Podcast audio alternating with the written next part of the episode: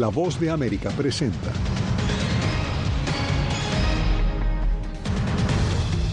La Cámara Baja somete a votación una propuesta bipartidista para ampliar el techo de la deuda estadounidense a cinco días de la fecha límite.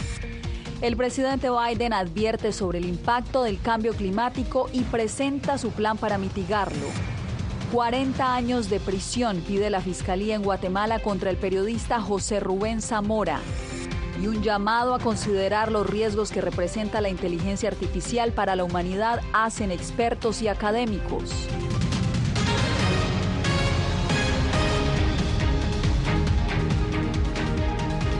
¿Qué tal? Desde Washington les doy la bienvenida. Soy Yasmín López. La Cámara de Representantes de Estados Unidos somete hoy a votación el acuerdo bipartidista que libraría al país de incumplir el pago de la deuda nacional.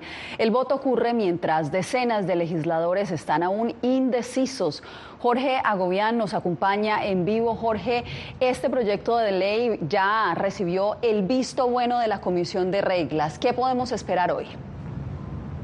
Yasmín, sí o no, eso es lo que deberán responder los legisladores este miércoles. Claro que también pueden abstenerse, pero en realidad al menos tres decenas de legisladores republicanos que son mayoría en esa Cámara, la Cámara de Representantes, ya han adelantado que votarán en contra de este proyecto de ley. Por su parte, el partido de gobierno, los demócratas, pues tendrán que votar sí o sí para que este proyecto obtenga el número de votos necesarios para ser aprobado. El presidente Joe Biden, de hecho, durante esa jornada decía que, y cito, si Dios quiere o Dios mediante, todo va como está planeado. Todo eso mientras el líder de los republicanos en la Cámara de Representantes y también el presidente del Congreso, Kevin McCarthy, decía esto.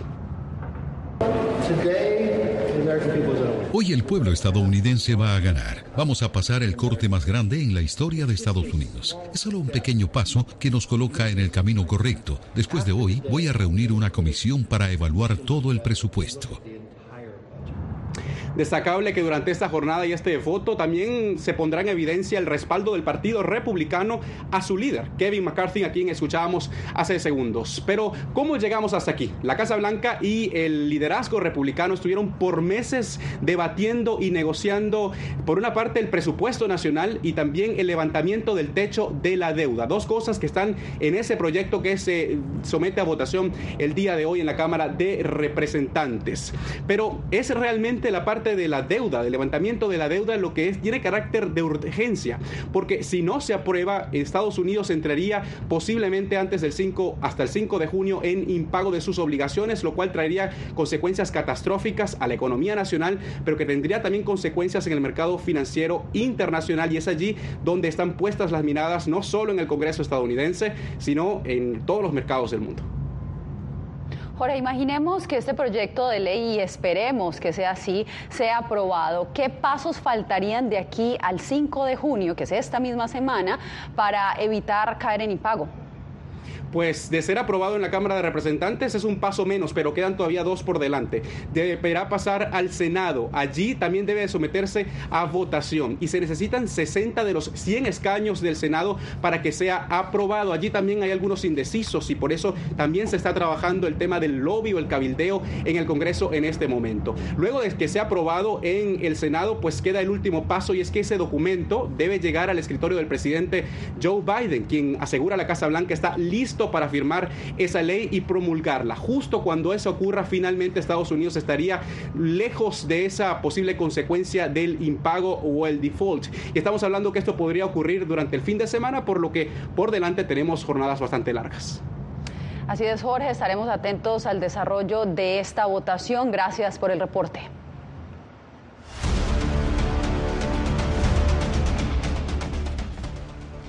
En Nueva York, la falta de cocinas en los hoteles que se han convertido en albergues y la imposibilidad de comprar alimentos por su cuenta tienen acorralados a varios padres migrantes. Algunos tienen a sus niños diagnosticados con desnutrición y otros con enfermedades estomacales. Ángela González nos trae los testimonios.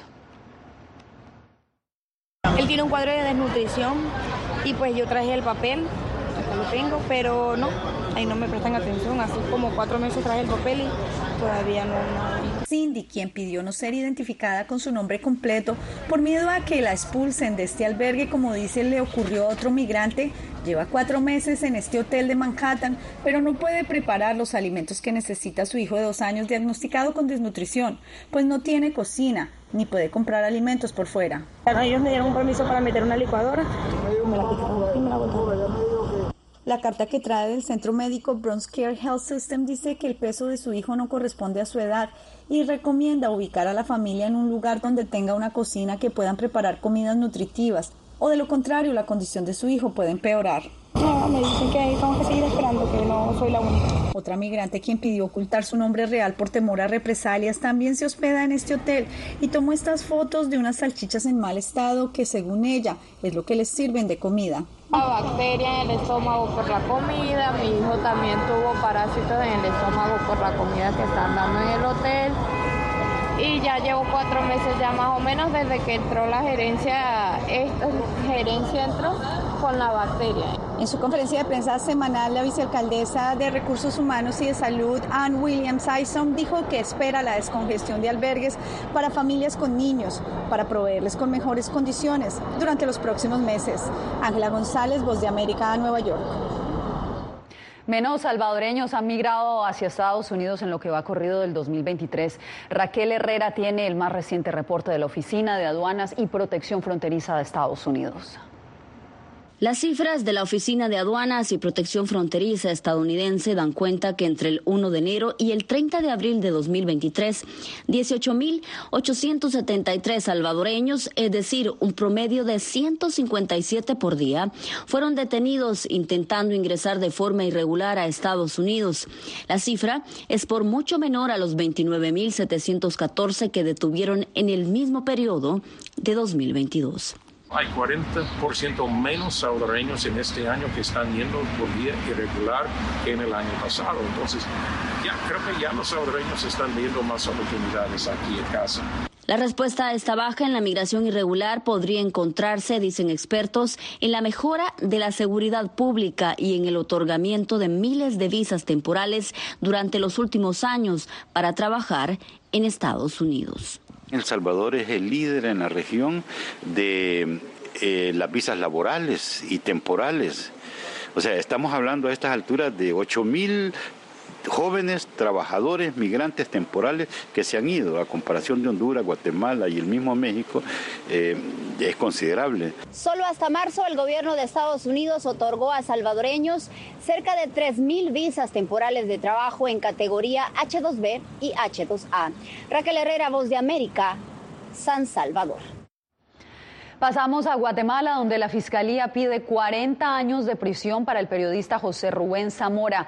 Vamos a Ciudad de Guatemala con Eugenia Sagastume, porque este proceso ha generado fuertes críticas por parte de defensores de derechos humanos y también de periodistas, que aseguran es un golpe a la libertad de prensa. Eugenia, gracias por acompañarnos hoy.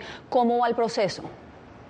Así es, Yasmín. Lo que sigue ahora es justamente el veredicto final del Tribunal Octavo de Sentencia Penal, después de que la Fiscalía del Ministerio Público solicitara 40 años de prisión en contra del periodista José Rubén Zamora después de 10 meses de estar en prisión. Las reacciones no se han hecho esperar a nivel nacional e internacional. El proceso que enfrenta el periodista y fundador del extinto diario El Periódico inició la fase de conclusiones, en la cual la Fiscalía solicitó 40 años de prisión en su contra, 20 de ellos por el delito de lavado de dinero, pues según la acusación, Zamora intentó ingresar al sistema bancario el equivalente a 37 mil dólares de forma ilegal. La pena que solicita el Ministerio Público en relación al delito de lavado de dinero u otros activos es de 20 años de prisión. Además de 12 años por el delito de tráfico de influencias y 8 años por el delito de chantaje. Zamora asegura que si la sentencia se concreta de esa forma, buscará ayuda en una corte internacional.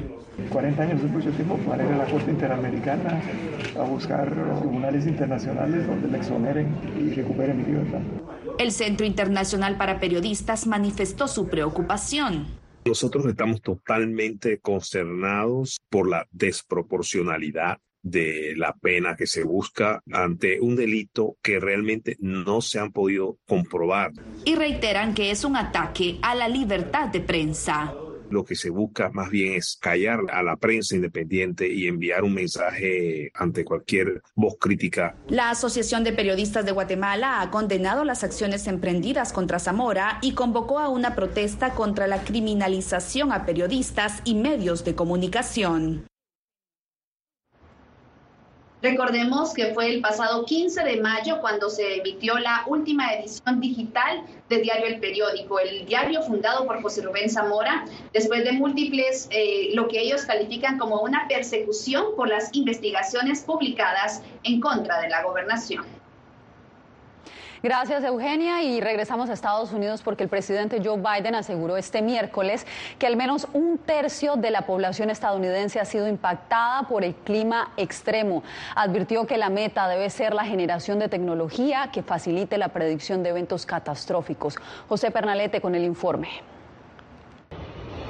El cambio climático y sus condiciones extremas son puestas bajo la lupa en la Casa Blanca. Este miércoles el presidente Joe Biden dijo que el pasado 2022 los huracanes Ian, Fiona y Nicole, además de otros eventos climáticos, causaron más de 165 mil millones de dólares en pérdidas en todo el país. No obstante, destacó que el impacto se vio reducido ante la importancia de los modelos de vigilancia de agencias como la Oficina Nacional de Administración Oceánica y Atmosférica el Servicio Nacional de Meteorología y el Centro Nacional de Huracanes. Pero hay más por hacer. El supertifón de la semana pasada puede haber lagos en Guam y las Islas Marítimas, pero el ritmo de recuperación es un ejemplo de la importancia de invertir en nuestra infraestructura. Postes de cemento recientemente instalados mitigaron los daños causados por los vientos huracanados en los sistemas eléctricos y de comunicación de las islas.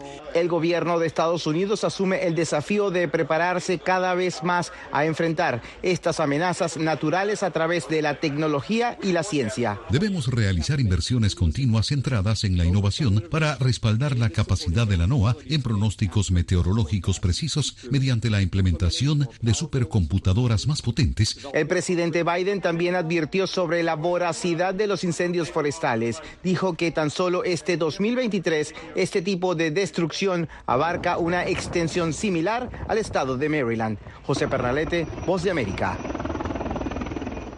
¿Puede la inteligencia artificial extinguir la humanidad?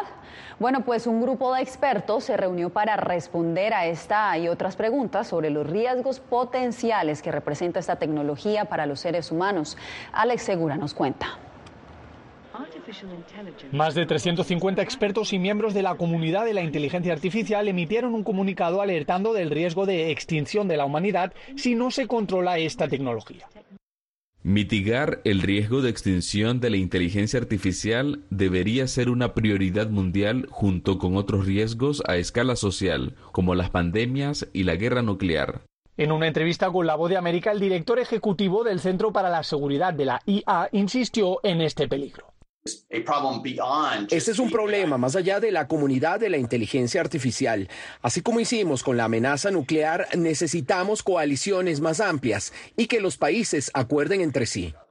Otras voces del sector, como la de la puertorriqueña Melissa Vargas, temen también al incalculable poder de la inteligencia artificial. La inteligencia artificial es completamente poderosa y podría ejercer control sobre nuestras sociedades por completo. También hay grupos dentro del sector que creen que esta alerta es una estrategia de la industria para curarse en salud. Me parece también que están cuidando mucho su posición en la cual están ellos. Si bien son líderes de la industria de la inteligencia artificial, esto mismo también los pone en una posición en la cual tienen que velar por, sus intereses. Los firmantes de la declaración esperan que a partir de ahora se trate a la inteligencia artificial como una prioridad mundial para hacer frente a este riesgo de extinción. Alex Segura, Bode América. No habrá presupuesto para la diversidad en las universidades públicas de Texas. En instantes les contamos lo que representa esta nueva ley para las comunidades minoritarias. Fui detenido con acusaciones de traición a la patria y luego fui sentenciado y condenado a 13 años de prisión. Es una sensación totalmente inhumana, es una sensación como de estar muerto en vida realmente. ¿Qué sientes cuando tocas? Cuéntame. Pues me siento eh, contento, siento que puedo expresar mis emociones.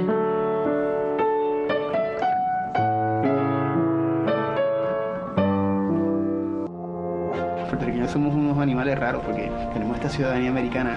Llegamos a Estados Unidos y nos damos cuenta que somos diferentes. Sí, tenemos un pasaporte americano, pero nuestra idiosincrasia no lo es. Si queremos hacer un mejor Puerto Rico, que es lo que buscamos nosotros, tenemos que ganarnos el respeto y la confianza de todos los sectores del país.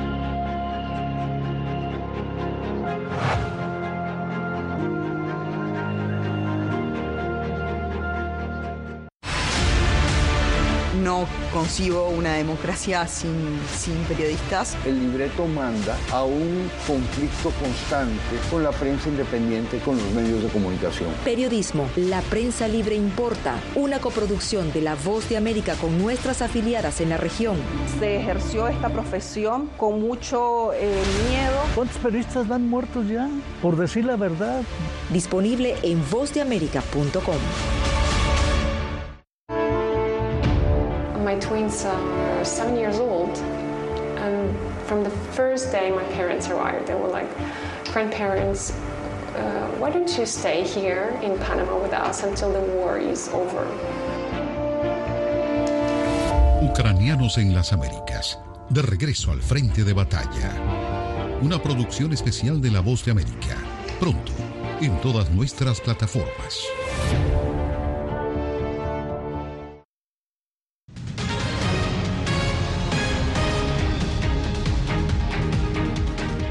Texas, defensores de derechos civiles critican una nueva ley que busca prohibir el uso de recursos públicos para promover la diversidad en universidades públicas de ese estado. Aseguran que amenaza a las comunidades minoritarias. Laura Sepúlveda tiene la información. Texas está a una firma para convertirse en el estado más grande del país en bloquear el uso de recursos públicos dedicados a la diversidad, equidad e inclusión. Estas oficinas hacen que universidades que no fueron hechas para las minorías sean más amigables con ellas y garantizan que los estudiantes de todos los orígenes, los códigos postales, los colores de piel puedan prosperar en el entorno universitario y graduarse. 52 mil personas de 123 países integran el estudiantado de la Universidad de Texas según datos de 2022. Un 24% son hispanos, un 20% asiáticos y un 5% personas de raza negra, una presencia de minorías que la universidad destaca como un logro en materia de diversidad. También significa que esas universidades no pueden tener en cuenta la raza, la identidad de género ni nada por el estilo cuando están contratando para puestos en universidades y colegios públicos. Los promotores dicen que la medida privilegia el desempeño académico. Creo que promoverá la diversidad a través de todos los solicitantes y no el enfoque de mandato en algunas de las aplicaciones que excluyen automáticamente a una gran mayoría de los solicitantes sin tener en cuenta ninguno de sus éxitos académicos o méritos. Detractores temen que la ley provocará retroceso en materia de diversidad. Esta legislación nos está haciendo retroceder a una época en la que ni siquiera las fuentes de agua eran igualmente accesibles. Seamos honestos, esta legislación nos dice que los tejanos le temen a la diversidad. El gobernador republicano Greg Abbott apoya la medida y se espera que la firme en breve. Laura Sepúlveda, Voz de América, Austin, Texas. Si tiene su teléfono a la mano, lo invitamos a acceder a todo el contenido original de La Voz de América escaneando el código QR que está viendo en este momento en pantalla. Si usted sigue este código QR, lo guiaremos a descargar nuestra aplicación Boa Plus. Allá podrá ver no solo nuestras noticias, también las series especiales y los documentales exclusivos producidos por La Voz de América solo para ustedes. Quédese con nosotros. La capital colombiana lanza una estrategia para combatir la criminalidad de bandas transnacionales. Volvemos con esto y más.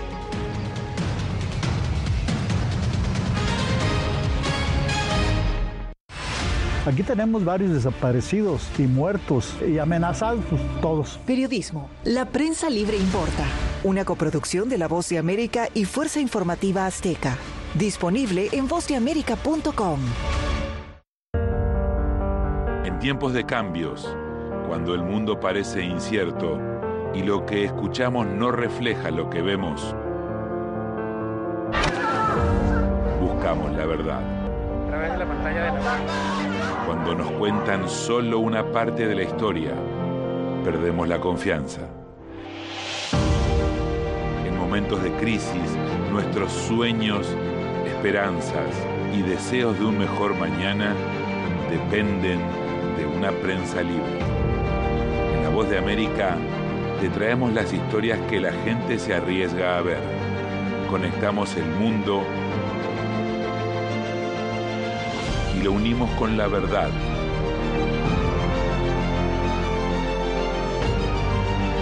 En La Voz de América te presentamos el panorama completo.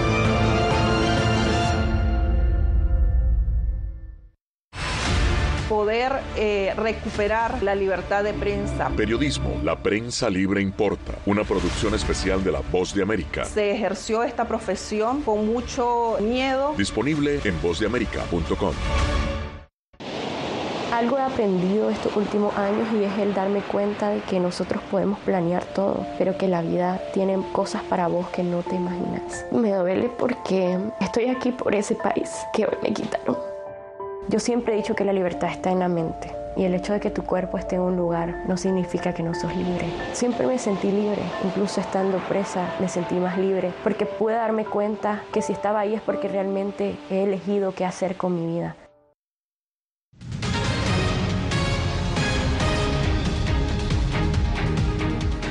El gobierno de la capital colombiana puso en marcha un comando élite que busca combatir bandas transnacionales como el tren de Aragua, originario de Venezuela.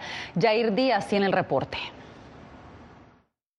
En Bogotá no se dialoga con el crimen, en Bogotá se somete el crimen. Así le advirtió la alcaldesa Claudia López a las bandas delincuenciales que según las autoridades tienen azotada a Bogotá, entre ellas el tren de Aragua, liderada por ciudadanos venezolanos. Van a estar dedicados a desarticular bandas, bandas de atracadores, bandas que cometen homicidio, bandas que cometen extorsión, bandas que cometen abuso, acoso o feminicidio o casos de feminicidio en nuestra ciudad. Ponerle mano dura a estas células delincuenciales es el objetivo de un recién creado comando élite. 175 hombres y mujeres, señora alcaldesa, se hacen presentes con sus capacidades, con su tecnología para fortalecer la seguridad. Aquí ninguno puede posar de retar la institucionalidad.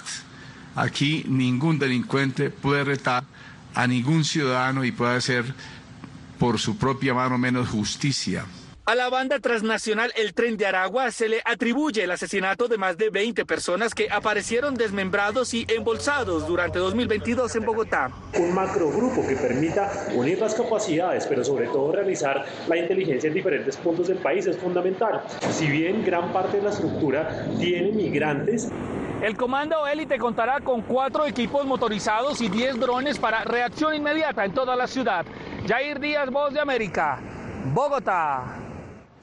Y de Colombia pasamos a México porque el crimen organizado estaría buscando influir en las elecciones de ese país a niveles sin precedentes. Esa es la advertencia de especialistas que se reunieron en la frontera para analizar la inseguridad que actualmente padece el vecino del sur. Vicente Calderón nos tiene la información. Analistas de seguridad y policías de varios países se reunieron en Tijuana. Su conclusión, México enfrenta un panorama desolador ante el avance del crimen organizado. Empezando a invadir el terreno político electoral y está empezando a intimidar y a, digamos, imponer candidatos. Eduardo Guerrero es experto en la materia con décadas de experiencia en instancias gubernamentales. Dice que el fenómeno no es totalmente nuevo, pero sí una amenaza creciente. Estamos perdiendo soberanía territorial frente al crimen. Estamos teniendo claramente un problema estructural de colusión de la autoridad pública con el crimen y luego tenemos ya el crimen aspirando a escoger a nuestros candidatos a elección popular. La violencia creció en las últimas votaciones con intimidación de candidatos y destrucción de urnas. Es un horror que la gente haga esto. Alberto Capella preside una organización civil y antes fue secretario de Seguridad en Tijuana y en dos estados de la República. Es una participación inédita del crimen organizado en, en campañas electorales. El presidente López Obrador insiste en que su política de seguridad apoyada en las Fuerzas Armadas funciona. Vamos a seguir nosotros con nuestra estrategia. Los analistas reconocieron que hay entidades con éxitos ante la delincuencia, pero son la excepción. Estamos en un problema de tal magnitud que no vamos a poder salir solos. Necesitamos necesariamente la colaboración, sobre todo de Estados Unidos. Vicente Calderón, Voz de América, Tijuana. Cuando regresemos les contamos cómo una pareja de artistas ucranianos llevan esperanza a su país usando cajas de municiones.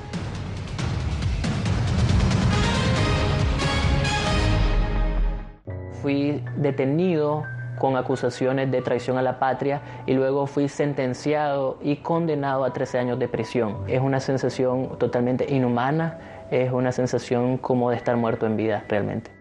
¿Qué sientes cuando tocas? Cuéntame.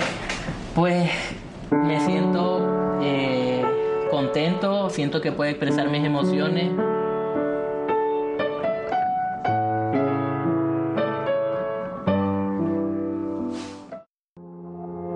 puertorriqueños somos unos animales raros porque tenemos esta ciudadanía americana. Llegamos a Estados Unidos y nos damos cuenta que somos diferentes. Sí, tenemos un pasaporte americano, pero nuestra idiosincrasia no lo es. Si queremos hacer un mejor Puerto Rico, que es lo que buscamos nosotros, tenemos que ganarnos el respeto y la confianza de todos los sectores del país.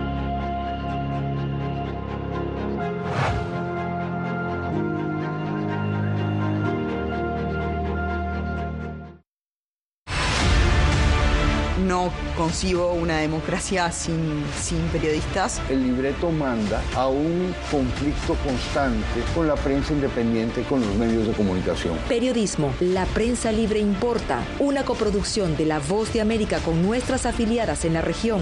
Se ejerció esta profesión con mucho eh, miedo. ¿Cuántos periodistas van muertos ya?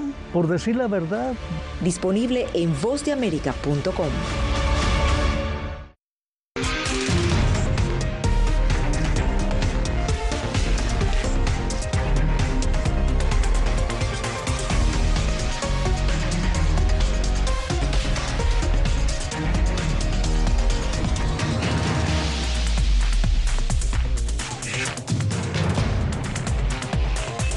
Venezuela 360, cada semana por La Voz de América.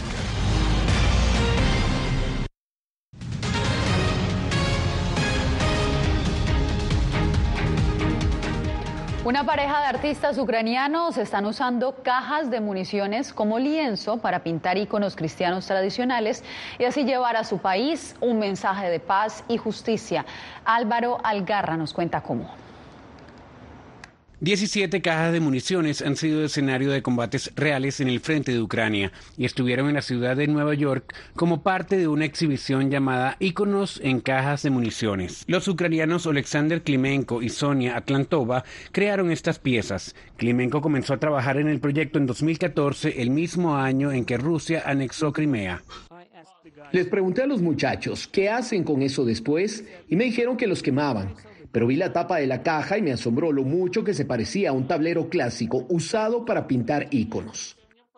La iglesia de San Ignacio de Loyola acogió la exposición. El padre Denis Yesalonia dice que estaba tan atónito y asombrado por el arte que quería comprar varias piezas para que la iglesia apoyara a Ucrania. Tengo una favorita, una Madonna, y esta me está capturando. Y este es el segundo. Juan Bautista es significativo, pero creo que la Virgen tiene el sentido del dolor. Algunas de las cajas están carbonizadas, algunas tienen agujeros de bala, algunas están astilladas. Son un buen recordatorio de que la violencia es real. Estas son las obras que comencé mientras estaba en el frente, cerca de Bakhmut, Justo ahí creé una colección de obras que llamé Santos del Frente. Aquí hay una colección dedicada a Bucha, a Irpin. Llevamos un año trabajando en ellos. El objetivo de la exposición no era solo presentar los íconos a los neoyorquinos, sino también vender algunos de ellos para recaudar fondos para el Hospital de Voluntarios en Ucrania. Álvaro Algarra, Voz América. Un panda como ningún otro fue captado por cámaras de seguridad en la Reserva Natural de Wulong, ubicado en la provincia china de Sichuan. Se trata de un panda totalmente blanco que se vio interactuando con una panda hembra y un cachorro. Se cree que esta podría ser su madre. El panda, que no tiene manchas y tiene ojos rojos, es considerado albino, tendría alrededor de 5 a 6 años y podría ser el único de su tipo en el mundo, según informaron los medios estatales chinos. De esta manera llegamos al final de esta emisión. Les informó Yasmín López.